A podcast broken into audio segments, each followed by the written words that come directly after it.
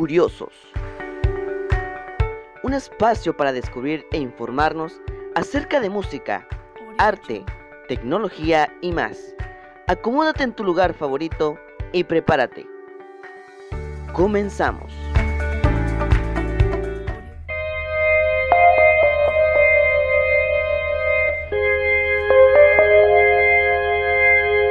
Bienvenidos a la entrega de este cuarto podcast de Curiosos. En esta ocasión, les traigo una leyenda de las costas de Campeche, exactamente del poblado de Ceiba Playa, en donde hace ya muchos años ocurrieron sucesos muy impactantes para los pobladores de este lugar. Yo soy Jesús Cámara y comenzamos.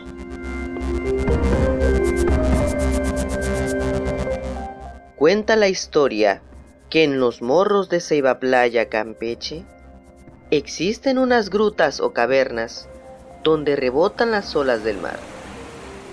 En esta zona, los pescadores no pueden pasar con sus embarcaciones, pues son arrastrados y los que caen en esta trampa jamás aparecen. Esto tiene una explicación supersticiosa y muy comentada por los lugareños.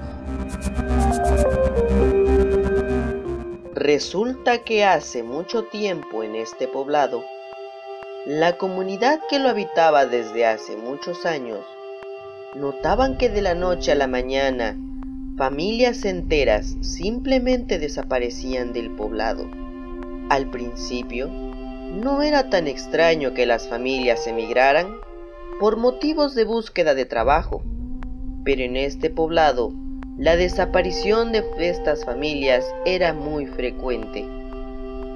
Los lugareños notaron y se fijaron que estos iban desapareciendo en forma consecutiva de casa en casa. Esto alarmó a los habitantes del pueblo quienes decidieron contratar un hechicero para que descifrara el misterio. El fulano muy reconocido por dominar la magia blanca en pro de la comunidad, después de varios días realizó una reunión para notificar al pueblo el resultado de su trabajo. Sorprendió a los pueblerinos cuando les dijo que la razón por la que las familias desaparecían sin dejar rastro era porque el pueblo era visitado por un ser maligno con apariencia humana, la cual devoraba a toda la familia. De esta manera, no dejaba sospecha alguna. Mas el hechicero no era capaz de atraparla, sino hasta el momento en que éste estuviera engullendo a sus víctimas ya que era el único momento en el que se despojaba de su apariencia humana. El experto brujo ideó un plan el cual sería expuesta a la familia en que el orden cronológico continuaría para la bestia. Cuidadosamente, planearon con todos los miembros de la familia la forma en la que atraparía al ente demoníaco, conocido como la vieja Ishawu. Para esto, se incorporaría a la casa como un miembro más de la familia. Uno de esos días, llegó a la puerta a tocar una viejecilla inofensiva y de mirada triste, la cual argumentaba que estaba de paso por el pueblo y que no tenía dónde pasar la noche y pidió que si podía pasar la noche en cualquier parte de la casa. La familia, al ver sus rasgos y la desprotección, aceptó gustosa de dar posada a la viejecilla, sin sospechar que esa noche corrían un gran peligro. Astutamente el hechicero, no muy convencido se preparó sin avisar a la familia para no alertar a la bestia. La viejecita, muy apacible, ubicó su jacal a la salida de la puerta trasera que llevaba a los baños de la humilde casa. Pasada la medianoche, el hechicero notó que uno a uno los miembros de la familia iban saliendo directo a las letrinas con signos en sus rostros típicos de un dolor de estómago. Al notar el hechicero tal situación, se preparó con sus herramientas de trabajo y salió al lugar donde reposaba la viejilla. Pero se llevó una gran sorpresa al ver que allí solo había un bulto de pellejo.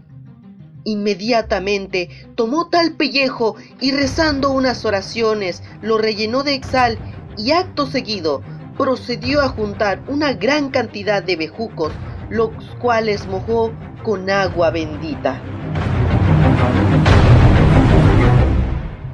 Corrió sigilosamente al baño y encontró un animal con forma demoníaca, con la boca abierta más grande que la de un ser humano que ya tenía engullido a un miembro de la familia.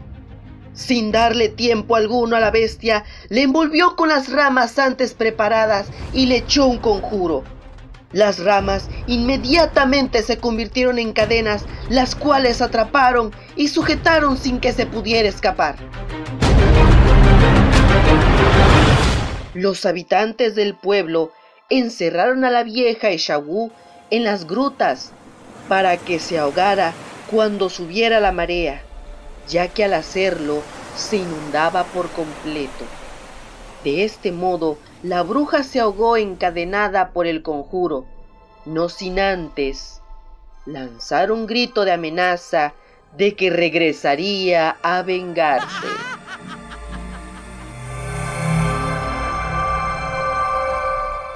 Dice la leyenda que el hechizo del brujo solo fue por 300 años y que en estos tiempos está por romperse tal hechizo.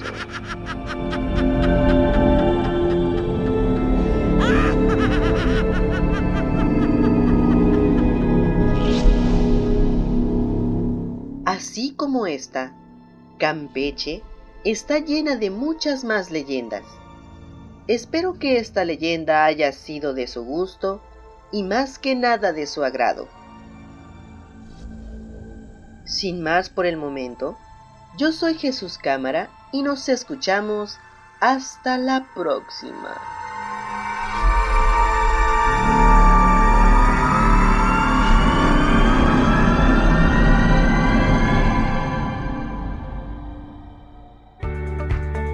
Esto fue Curiosos, un espacio para descubrir e informarnos acerca de la música, arte, tecnología y más. Nos escuchamos en la próxima.